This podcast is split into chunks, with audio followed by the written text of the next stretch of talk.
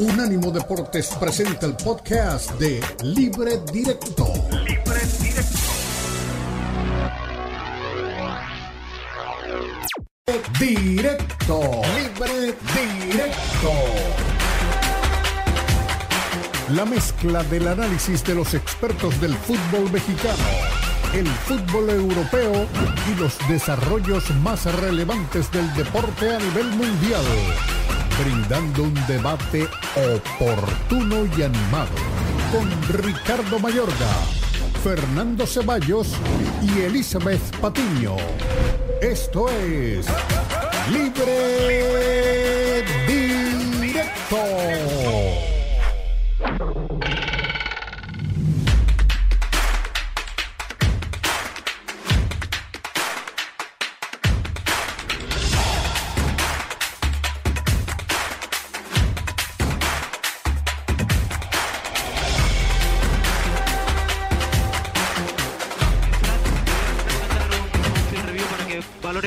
posible penalti por mano del defensa del Almería.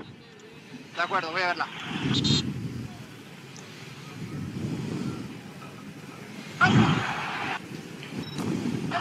Se la pones en super slow para que él la pueda ver.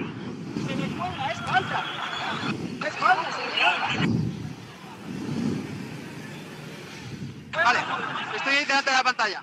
Ahí la tienes. Te la vamos a poner en super slow para que puedas ver, ¿vale? Te la voy a poner otra toma con la inversa izquierda. ¿Vale? Te pongo high behind también para que la veas en contexto y la separación entre jugadores. Y ahora es tuya la acción, ¿vale? Tú decides. Perfecto, remata el jugador del Madrid y golpea en el brazo. Pon la otra, la de, sí. Y ocupando un espacio del defensor del Almería. Voy a pitar penalti sin tarjeta, ¿de acuerdo? Perfecto. Penalti a favor del Real Madrid. Eh, ven a verla, Fran. Eh, te recomiendo uno, un review por posible falta en ataque en la acción del gol, ¿vale? Vete a la de cortos. Dale la de cortos high close up. Esta, esta. Vete al punto de contacto. Vete al punto de contacto. Un poquito más atrás. Un poquito más atrás. Ahí ya le ha... Sigue más para atrás. Sigue más para atrás. Ya ahí le ha impactado, ¿vale? Más para atrás, Fran, por favor. Fran, más para atrás. Más para atrás. Venga, ponle un loop. Pongo un loop ahora. Dale, por favor. Ahí la tiene Fran. Dale. Ponme la dinámica, por favor. Te muestro el punto de contacto, ¿vale? Y la segunda reflexión que se me ocurre. Si quieres te pongo una amplia para que veas que acaba en gol directamente desde ahí. La jugada continúa y acaba en gol. Para que veas que dentro de la misma fase de ataque, ¿vale?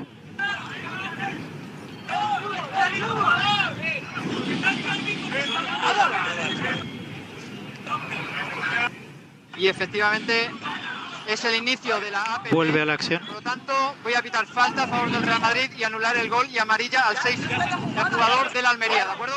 Confirmamos el número. Te confirmamos el número en breve. Número 6 confirmado.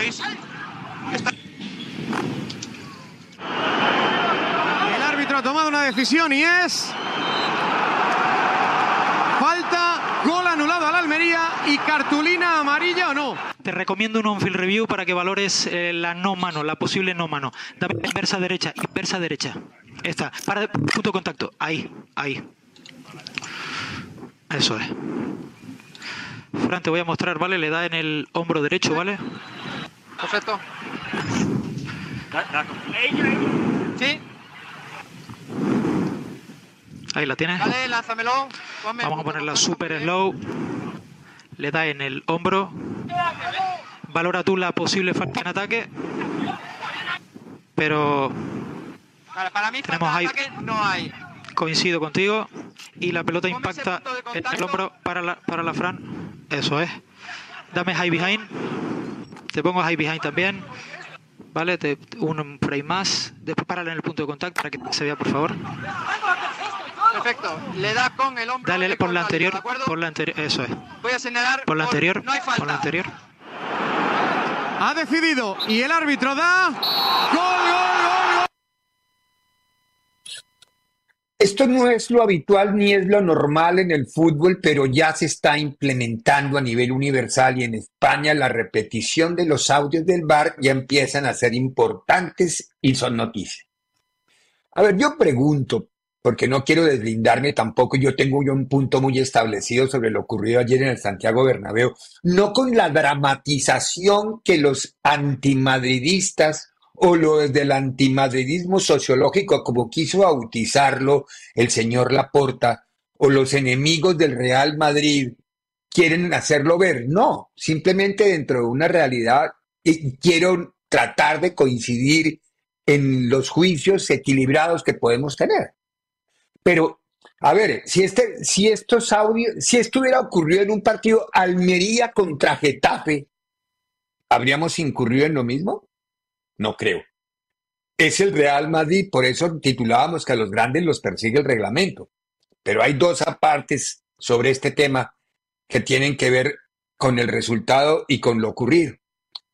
Primero, acabamos de verlo vimos la secuencia de las tres jugadas que son las de los motivos.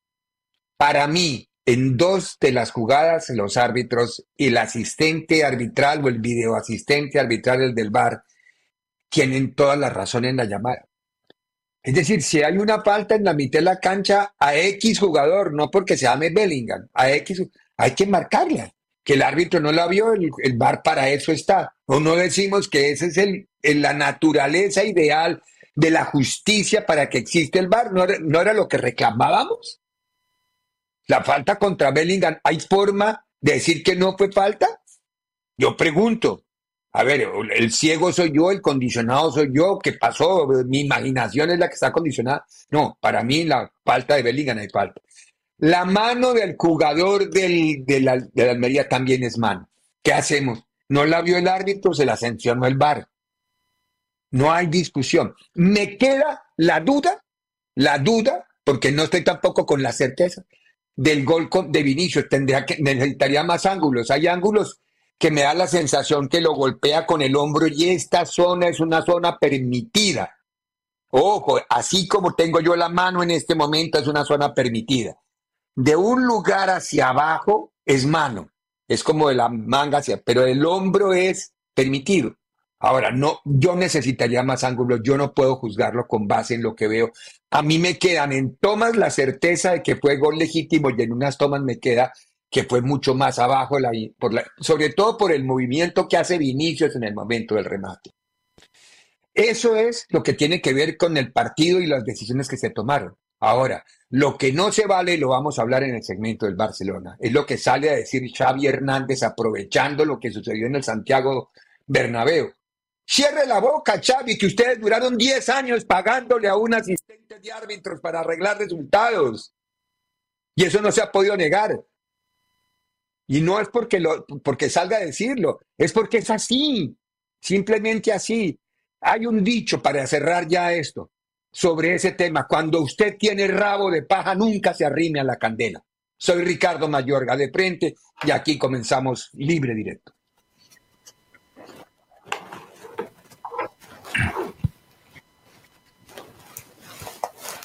Muy bien, ya el tema del día es ese porque además es la novedad, están publicándose los diálogos de los árbitros, así me, me parece que está, es excesivamente transparente.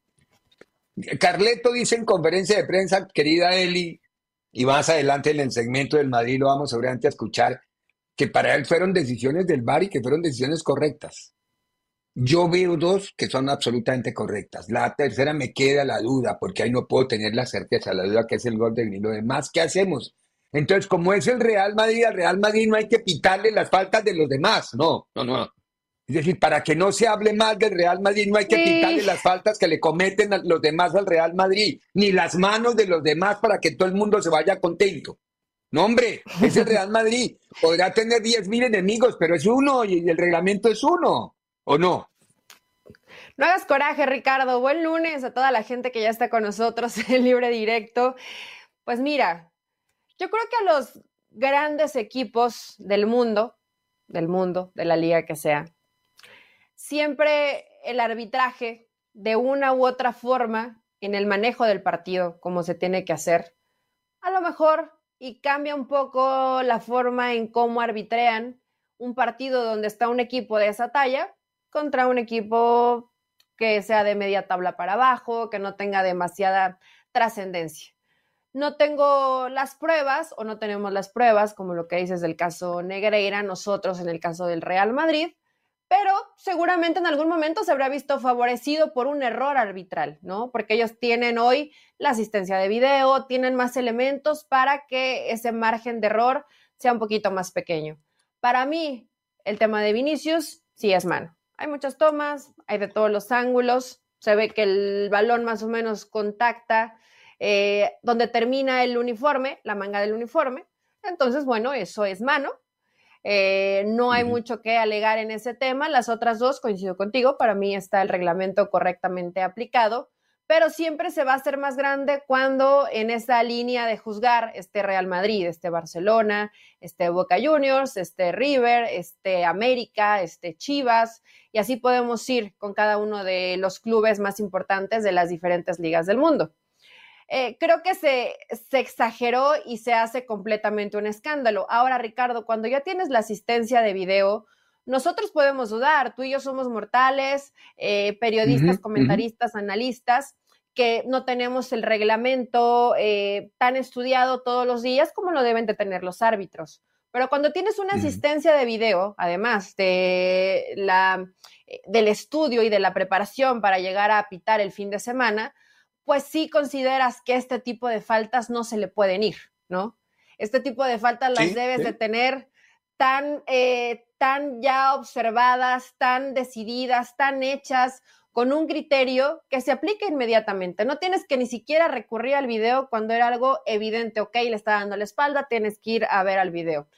Al error o al a la especulación, porque tú mismo lo señalaste, hay de unos ángulos donde parece que es la parte alta del hombro de Vinicius, porque así es cierto. hay, hay, imágenes que parece esto.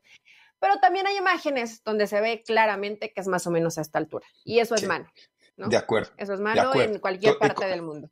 Entonces, nosotros podemos equivocarnos en cómo lo juzgamos, algunos les podrán ganar los colores, a los barcelonistas van a decir, por supuesto que era, no era, pero al árbitro no, Ricardo. Este tipo de faltas al árbitro no. Creo que por eso se hace todo el escándalo, ¿no? Cuando tienes el video, cuando tienes la asistencia, cuando ya te puedes apoyar de tantos elementos para equivocarte lo menos posible y en algo que en algunas imágenes es muy claro, porque es muy claro en donde contacta el balón Vinicius, pues tendría que haberse sancionado como mano. Y no se sancionó. Se han equivocado otras veces igual en contra del Madrid, en contra del Barça, a favor y a favor de cada uno de los equipos. El arbitraje en general en el mundo está en una crisis terrible por el tema de criterios. Pero por la, el tema de la crisis del arbitraje, Eli, es más por culpa de quienes reglamentan el fútbol. Hay unas confusiones con el tema de las manos. Claro, porque no estoy hablando de esta mano, no quiero decir que sea esta mano. no, de esta no. Tú eres muy estudioso del reglamento y constantemente te estás actualizando. Sí, sí, sí. Antes, con que le dieras una leída, sabías que con eso te alcanzaba para estar actualizado. Ahora no. Tienes que leerlo cada seis meses porque lo siguen cambiando. Entonces ya no te da tiempo de eh, terminar de perfeccionar el conocimiento que tenías del reglamento anterior cuando ya hay nuevas reglas. Esto yo creo que es el gran problema, más toda la situación de interpretación que siempre se da cuando hay un juez de por medio, ¿no? Todos, todos nos creemos expertos y la mayoría, la mayoría, en donde yo también me incluyo, somos ignorantes de muchas reglas dentro del arbitraje. Pero no, no, no, no, no te califiques tan bajo que, es que al Real no te califiques tan bajo. No, es una realidad, Ricardo. Yo me considero ignorante porque por más que lo estudiemos, no tenemos la calidad de interpretación de alguien que es experto, ¿no? Y no tenemos en ese momento. Yo, yo, cuando estudio algo confío en lo que estoy estudiando para que ese sea mi transmisión de mi concepto. Entonces, si voy a estudiar leyes, tengo que saber bien las leyes para cuando yo hable del tema, transmitir la realidad, no lo que yo creo que interprete, no. Y lo mismo, cuando somos comunicadores o periodistas, tenemos que trabajar bajo una óptica mucho más definida, eh, no entramos al territorio de la opinión, no, eh, no, exacto, no estamos entrando al territorio de la opinión, sino de la información. Ahora, a mí lo que me gustó de, este, de esto que acabamos de ver es que se oye perfectamente el diálogo entre ah, el apellido Hernández fue el de moda ayer, porque Hernández Maesa es el árbitro central y Hernández Hernández fue el de arriba y el lambón fue Xavi Hernández. Es decir, todos tuvieron algo que ver los Hernández. todos eran Hernández ayer. todos eran Hernández, hasta el lambón del director técnico del, del Barcelona, que no tengo idea por qué se puso a opinar de eso. Es decir, pero bueno, son los temas de los que hay que abordar y, y sobre todo lo que te digo, cuando tienes rabo de paja no te arrimes a la candela. Porque que hable alguien que no tiene nada en la vida, está bien. Pero el Barça, hablar del arbitraje, el Barça, no, a ver, eso es como y aparte, vender. Si eres inteligente, te mantienes. Sabes que yo de este tema no voy, no voy a opinar. Yo opino de mi equipo. Y punto, ¿no? No, y mire la respuesta de Ancelotti. Ancelotti, pueda que no coincidamos en una de la tercera parte de la respuesta de Ancelotti, pero el tipo fue, dijo yo, no, no fueron decisiones ni del árbitro. Fue el, el bar lo mandó a llamar y el bar tomó las decisiones acertadas. Ok, la sé. No, no hay que meterse en tantos líos. Hablar es un, es un arte. No terminen presos de las palabras. Pero bueno, vamos a ir a la primera pausa ya. El día lindo, esto nos da para hablar. Además, hay muchos temas y la novedad de oír y lo, aprenden otras ligas. Y bueno, exacto. Bueno, tenemos que ir a la pausa, a la vuelta de la pausa, metámonos en el fútbol mexicano. No en sorteos, en el fútbol mexicano, porque es lo nuestro, ¿no? A ver, eh, el América le ganó a Querétaro. Le tocó verlo bueno, después le explico cómo tuve que verlo, pero para que si hay algo que no, no acierte, me corriges, porque lo vi por una antena de pájaro madrugador en Bogotá. Qué increíble. Bueno, vamos a la pausa, vimos los dos técnicos y los dos técnicos y hablamos del partido. En breve continúa Libre Directo en Unánimo Deportes.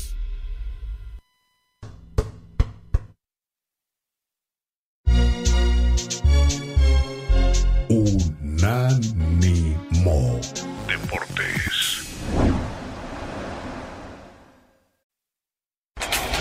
Continúa Libre Directo en Unánimo Deportes.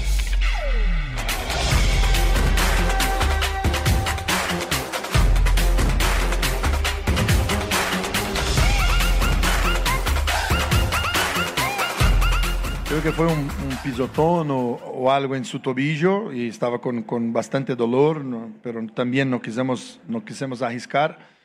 Y o, que acabó me permitiendo de hacer un cambio un poco más, más ofensivo, de traer Jonah para atrás porque nos da, nos da mucha calidad en salida, tiene una percepción eh, excelente del, del, del juego, viniendo detrás. Treinamos en la pretemporada um par de vezes nesta função, então já está já está conhecedor do que do que pode de como tem que jogar ali. E a segunda me perguntaste. Ah, sim, não, porque realmente sentiu sentiu um dolor no pé e resolvemos não não arriscar. complicado venir a jugar esta cancha porque no la rival, ya lo dije. Sabíamos que íbamos a tener muy pocas situaciones. Eh, el rival nunca se equivocó. Nosotros no, nos equivocamos dos o tres veces, tuvieron dos o tres jugadas claves, hicieron dos goles. Eh, pero bueno, hasta el minuto 20 del segundo tiempo cayó el primer gol. Eh, había un par poco de dudas en América, más allá que tenía el control del partido y, y nosotros queríamos que pasara un poco más los minutos para llegar. No, no, no. No es audible, no es audible. A, Mauro Ojera hay que ponerle zap. ¿Y quién, de quién es esa? Raro porque la grabación de, de Jardín se oía perfectamente. ¿Y aquí a quién le echamos la culpa? ¿Al estadio o a esta programación del equipo? Yo no tengo ni idea si fue Querétaro que hizo su propia grabación, pareciera que sí. Pero, bueno, es lo que hay, pero no, no entendí nada y además nosotros que tenemos todos los elementos, no entiende, imagínense el, el, oyente o el televidente que está tratando, de, oye, es un ruido espantoso. Conclusión, así como ustedes oían a Ger, yo veía el partido, no podía tener mucha claridad en lo que estaba viendo. Lo único que, lo único que encontré fue que la, que la América reacciona muy bien en el segundo tiempo y termina Ahora, ¿el gol es de quién? ¿De Sánchez o de Kevin? Porque me quedé viendo la repetición y le peguen en la, cabeza a Kevin. Sí, Kevin es el que le da la curva para que el balón entre y haga esa hipérbole notable que hace y se meta al arco. pero creo que todo, tanto la cédula arbitral como todo, esto lo vi en redes sociales, yo no lo vi ni en, el video, no veía, los, no sabía qué jugador tenía la pelota, menos iba a darme cuenta de ese detalle.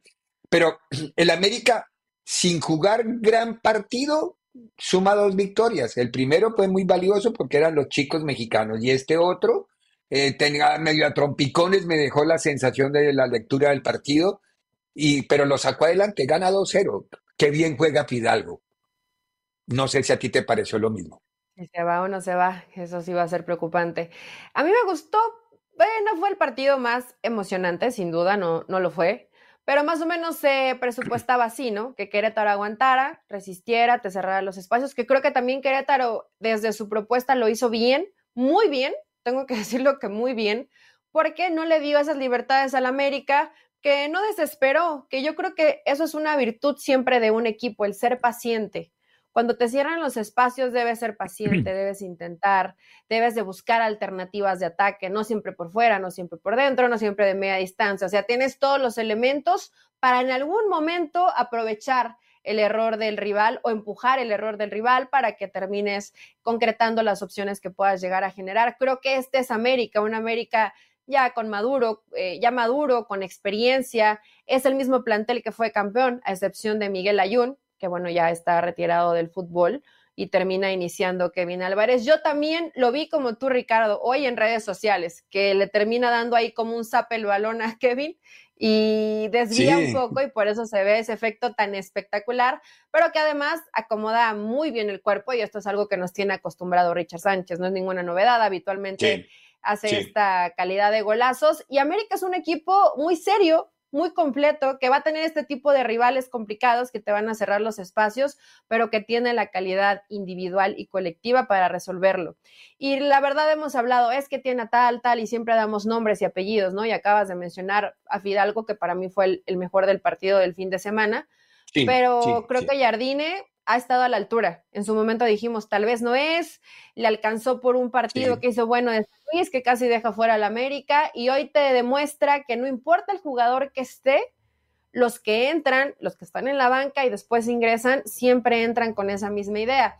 Tampoco es que descubra el agua tibia, ¿no? O sea, ok, Jonathan Dos Santos te da buena salida, claro, es un jugador que tiene buen pie, que tiene buena lectura de juego, pero vas modificando de acuerdo a las necesidades del partido y creo que esto siempre va a ser positivo para un entrenador. América, bien ante un rival que es muy limitado. Tampoco puedes calificar con ah, eh, excelencia cuando el rival pues no te exigió demasiado, ¿no? Y hay partidos a, a media semana, va contra Juárez América. Sí, eh, a ver, que ahora me explica eso de que primero se va a jugar la jornada 4 y luego se va a jugar la jornada 3, porque los de media semana son de la jornada 4. Y, y, no son todos, sino son tres partidos de la jornada 4. E, e, Esos son, hacen unos enredos, ¿por qué no planean eso y lo hacen desde el comienzo como jornada 3? Yo esa parte no la entiendo. ¿Cuál es el conflicto? Pero bueno, a ver, Querétaro, ya, ya hiciste, hiciste una perfecta descripción de lo que fue el América. Querétaro el tema de que no haya descenso en México, al que le está haciendo daño es a Querétaro. Van en, coche, no cambian ni al técnico aunque no ganen. ¿Cuánto lleva Mauro Gera ahí en esa posición incómoda de abajo en la tabla? Un montón de tiempo. ¿Por qué? Porque no hay presión. Y es un equipo que al menos lo que yo capté o lo que alcancé a ver es un equipo fue al Estadio Azteca a buscar el empate. Eso se le notaba desde el minuto cero. Es decir, antes de que, salieran los equipos ya uno veía que, en la alineación iba a buscar el empate. Y así le fue. Así le fue. Es decir, cuando un equipo se presenta sin ambición, sin opciones de triunfo, sin opciones de ganarle al rival, no puede esperar un resultado diferente. Y eso fue lo que yo vi de Querétaro, un equipo planteado para que América no me meta gol y si me mete gol que no me golee. Así fue. Esa fue la, la, tónica. Entonces, por favor, regrésenos el, el, descenso y el ascenso y eso al menos a Querétaro le va a ayudar porque la, el técnico más cómodo del fútbol mexicano se llama Mauro Ger. Nunca lo van a sacar porque no conviene. Pues es que la verdad Querétaro digo, y con respeto para los que están ahí, incluido el entrenador, se ha convertido en ese equipo incómodo, ¿no? que no te, que no te da demasiado, que le vas mandando como los desechos, bien entendido el término, o sea, lo que tú ya no ocupas o ya no necesitas, lo mandas a Querétaro, hablando del tema de la multipropiedad, que también está Tijuana. Sabemos todo el tema salarial que no les paga, o sea, todo lo malo que hay en Querétaro más lo que hace no mucho pasó en el tema de violencia en el estadio, es un equipo que ya se volvió incómodo, Ricardo. Eso es una realidad. O sea, es un equipo incómodo, un equipo que no transmite nada, un equipo que no tiene una esencia, un equipo que Véndalo, ni siquiera sáquenlo, cumple hagan con los reglamentos que se necesita para estar en primera división. Dime tú de qué manera la directiva le va a exigir a un equipo tan precario. No hay forma de exigirle, por eso sigue ahí Mauro, Mauro Gerg. Bueno, y, no porque lo haga mal, ¿eh? creo que se ha mantenido bastante bien, pero sigue jugando Pablo Barrera, ya un jugador veteranazo que no sé si le seguiría dando para estar en, en, primera división, él se esfuerza y por lo menos en pelotas detenidas es muy, muy útil para el equipo y en esos cambios de, cambios de frente que también de por momentos intenta Querétaro. Yo no veo mala la propuesta porque cuando vas a la guerra con inferioridad de calidad, pues tienes que agarrarte o aferrarte de lo que puedas. Querétaro se aferró a no perder y más o menos le estaba saliendo el plan, más o menos llegó dos veces en todo el partido, sin contar los tiros de esquina, que me parece que fueron cuatro, de. Que, cuatro que tampoco ¿Sí? supieron aprovechar.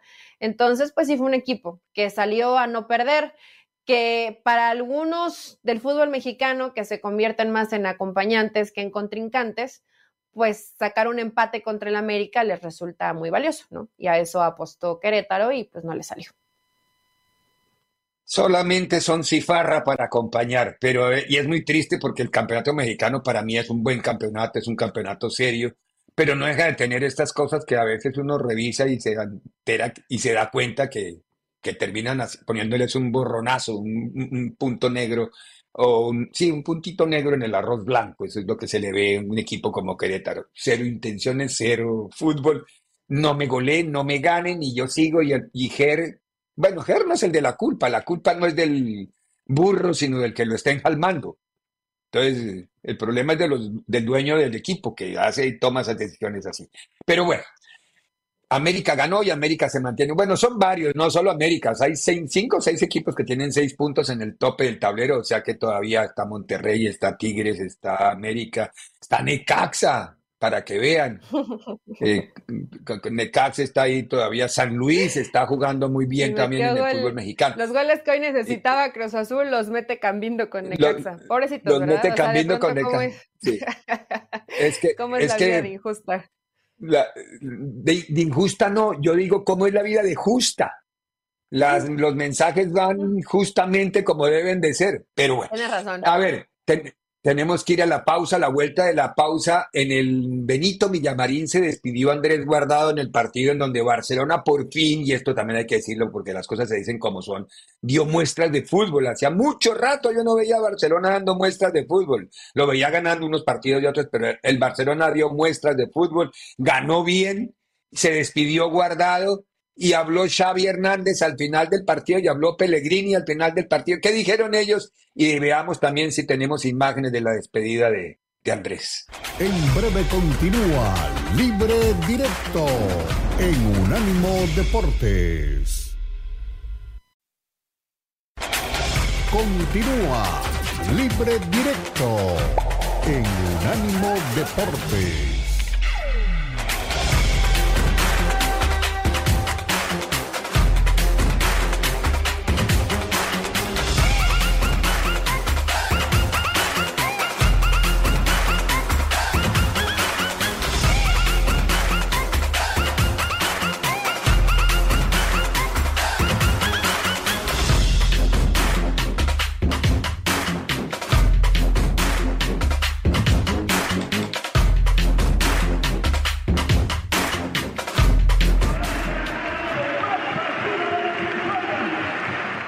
Estas son imágenes cortesía de la Liga en España, producto de lo que fue, vamos a enseñar solamente lo de Andrés Guardado. Un pasillo histórico. Guardado despidiéndose después de 16 años, casi 17, con el Betis a su izquierda y el Barcelona actual campeón a la derecha y haciéndole pasillo. Mire, emblemáticos como Joaquín, hasta el propio Pellegrini, Eli. Qué, qué, linda manera de despedirse y el, y, el, y el estadio cantándole y al final no sé si lo vamos a poder oír o si lo tenemos cuando le canta el cielito lindo, pero con el nombre de él, ¿no? Ahí se escucha un poquito Ricardo de fondo, dice, ay, ay, ay, ay, Andrés Guardado.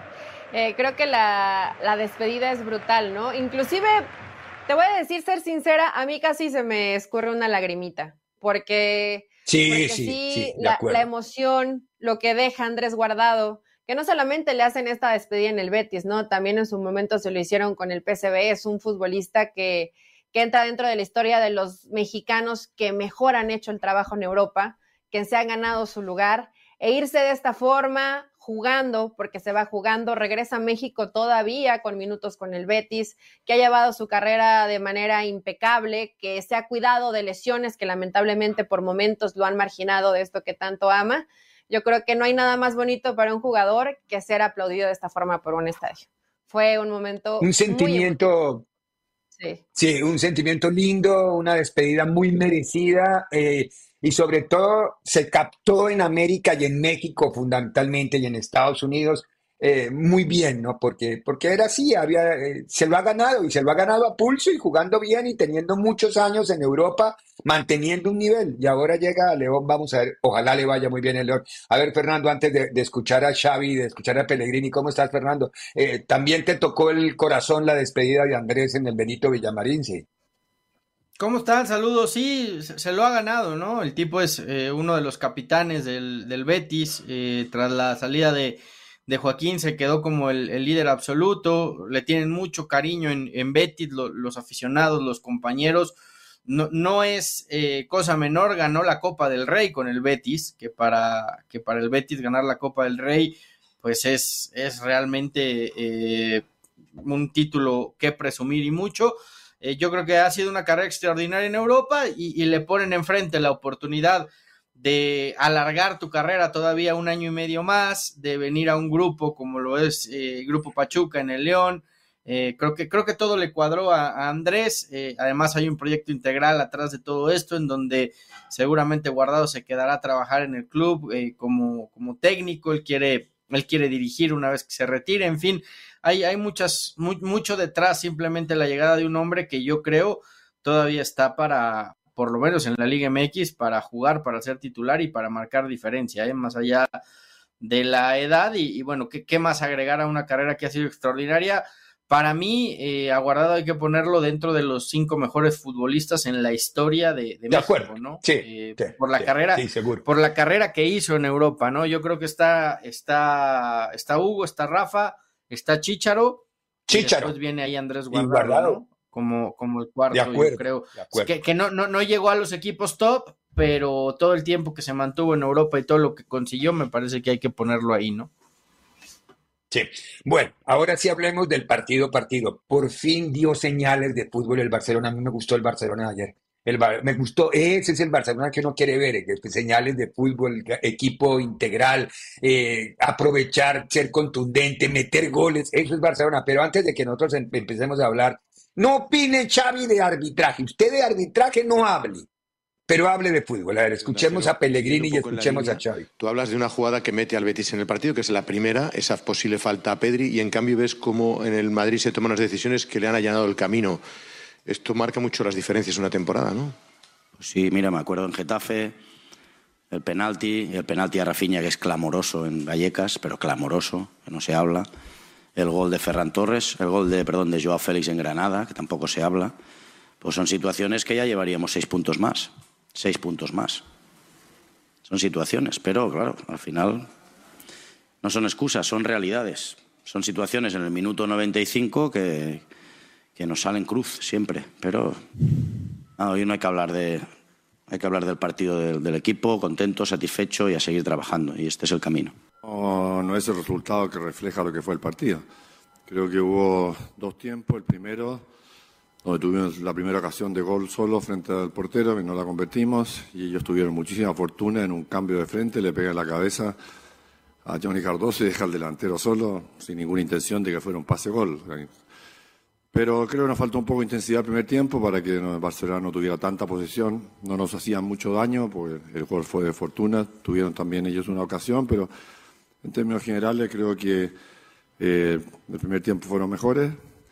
y un segundo tiempo donde aumentamos la intensidad de, la recuperación, sobre todo porque Barcelona tenía mucha posesión de balón, donde nos pusimos 2 a 2, donde tuvimos varias ocasiones, muchísimo mayor volumen ofensivo lo que tuvieron ellos. No convertimos el 3 a 2 y por querer ganarlo lo, lo perdemos en el minuto 90.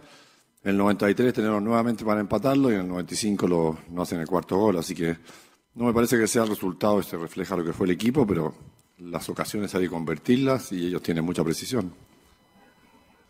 Sí, creo que lo describe perfectamente Pellegrini, porque así fue el partido, pero ganó el Barcelona, metió más goles, aprovechó los momentos que no aprovechó. Muy buena la reacción del Betty. Yo no sé si ustedes vieron el partido. El momento en que Isco en tres minutos dice vamos a cambiar estilo y pone un, un 2-0 en un 2-2. Hasta ahí las cosas veían muy... Pero también tuvo muy buena reacción el golazo de, Joao Félix y los tres de, de Ferran. Es decir, hay muchos elementos, Eli. Sí, creo que fue un partido donde extrañábamos esto del Barça, la capacidad de reaccionar, que el equipo realmente se viera comprometido y, y, metido en lo que necesita el Barcelona. Después ves que van y celebran con Xavi, o sea, de pronto y, así nos puede llegar a cambiar o sorprender un poco los acontecimientos recientes.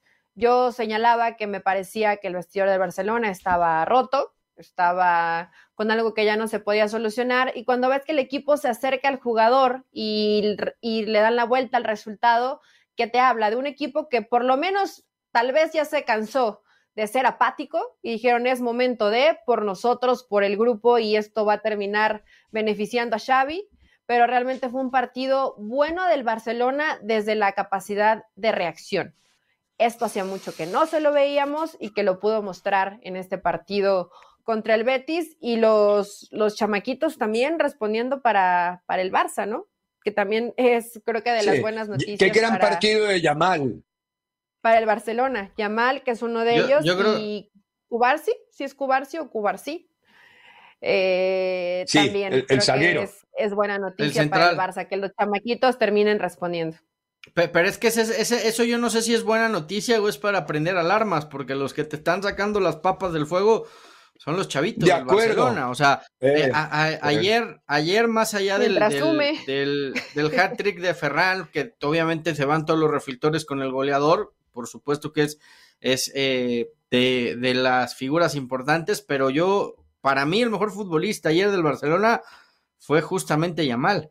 O sea, fue, el, es el que el que genera desequilibrio, el que, el que hace la diferencia en la última zona, el que, el que te hace cosas distintas, eh, en fin.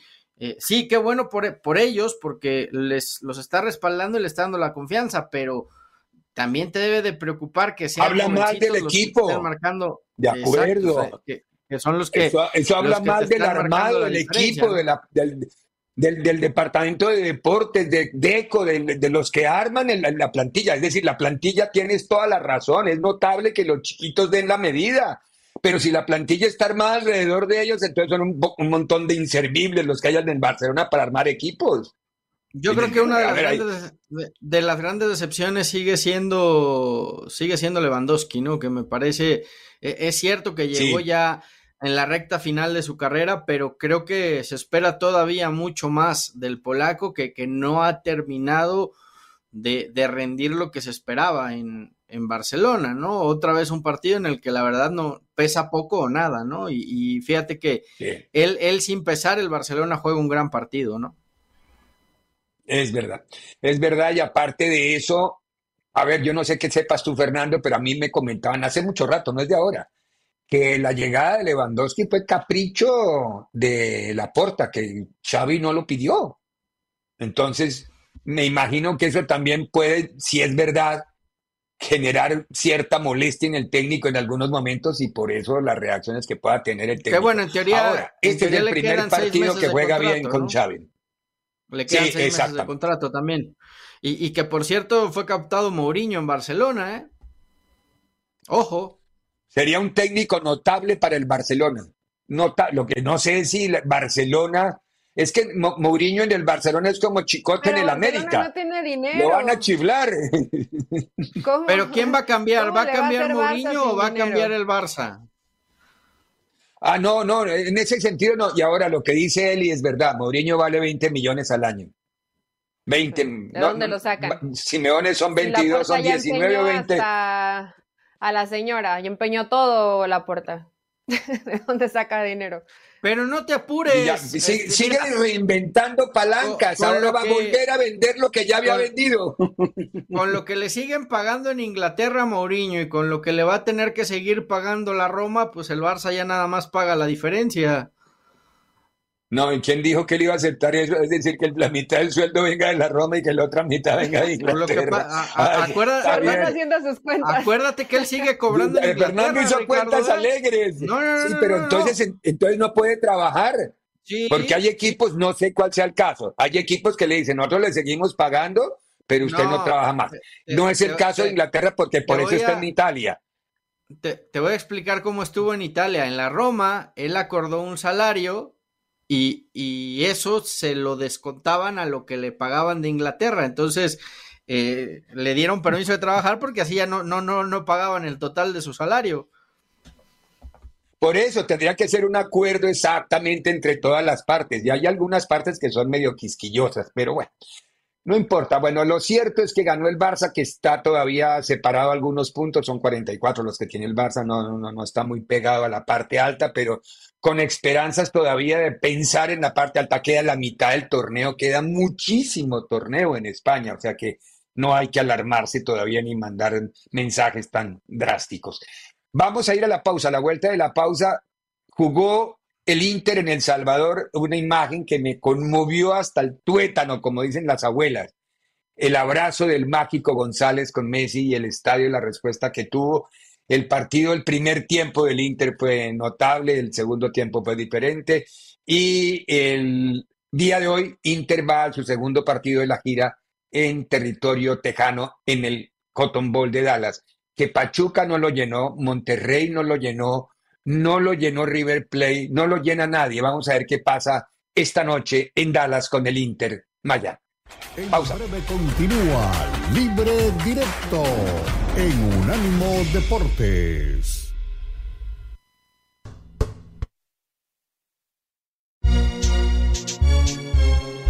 Unánimo Deportes.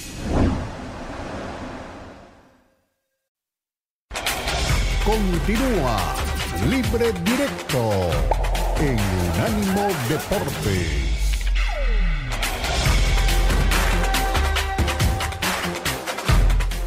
Eh, me sentí muy bien, creo que más que nada la primera semana, siempre la pretemporada se enfoca el trabajo físico, el primer partido, así que, estar que hay que estar con la cabeza tranquila, eh, seguir trabajando como lo estamos haciendo, que tenemos un grupo muy, muy lindo, eh, exigente y sabemos para las cosas que estamos, así que este es el primer partido de una, una larga pretemporada. ¿Cómo se sintió el reunirte ya con tus compañeros en la cancha luego de un off-season largo? Bien, la verdad que feliz, feliz por, por, eh, estar de vuelta acá junto a mis compañeros, que prácticamente es una familia y, y como te digo, estamos con muchas ganas de que empiece el torneo para mostrar de, de lo que estamos hechos. a todos. Primero quería poner en valor el trabajo de Humberto, el trabajo de Diogo. Estamos aquí para unirnos a un proyecto que viene en marcha con una ilusión enorme y tenemos unos futbolistas que, como bien dices tú, en poco tiempo han dado muestras de captar una idea muy clara demostrando con un equipo con cuatro jugadores campeones del mundo que pueden dar mucho de sí. A mí no me sorprende desde el punto de vista del trabajo porque estoy habituado a plantear este tipo de, de estructuras de trabajo, pero no es fácil que en tan poco tiempo salgan las cosas tan bien. Entonces, en ese equilibrio en el que nos encontramos, estoy contento con, el, con la rabia de no haberle podido eh, brindar a la afición esa victoria, pero Muy bien, ahí está Dónica justamente hablando. Dónica llegó a apagar los incendios y parece que ha empezado a tener buen, buen resultado. Ahí está el abrazo, es- ese abrazo. Ahí hay dos generaciones de fútbol y una admiración universal. Eh, el, el- el mágico González, yo no sé, las generaciones nuevas no saben quién es el mágico González, desafortunadamente. Ese es el tipo que admiraba, Maradona lo admiraba él, hablando así claro. En Cádiz, en España, no puedes hablar del- de, de- de fútbol si no hablas del Mágico González. Uno de los grandes jugadores. Lo que pasa es que no nació ni en Argentina, ni en Brasil, ni, ni en Alemania, ni en Italia. Entonces, no- no- creo que no ha tenido la, la- lo que merece el Mágico González, Fer querido Yeli. Sí, eh, alguna vez dijo Maradona, ¿no? Que era el único futbolista que él había visto jugar que fuera mejor que él, ¿no? Eh, Eso, eso llegó a decir alguna vez. Maradona. Eh, un, un- lá- lástima que, lástima que fue todavía menos profesional que Maradona, ¿no? Si no, quizá hubiéramos hablado Ah, de sí. historias distintas de la carrera del mágico González, ¿no? Sí, Sí, y cuando estuvo en el Salón de la. Fama se veía tan seriecito, medio retraído, no le encantan los reflectores, ni le encanta el reconocimiento, pero sí, si llevaran de otra vida su vida, sus, sus modales fuera de la cancha, pues hablaríamos de otra cosa del Mágico González. Yo no pude ver el Sí, partido, un Ricardo. Lo busqué, lo busqué, lo busqué y no lo encontré. ¿Cómo Primer tiempo, encontraste? no, pero sí. Este fue el podcast de Libre Directo, una producción de Unánimo Deportes.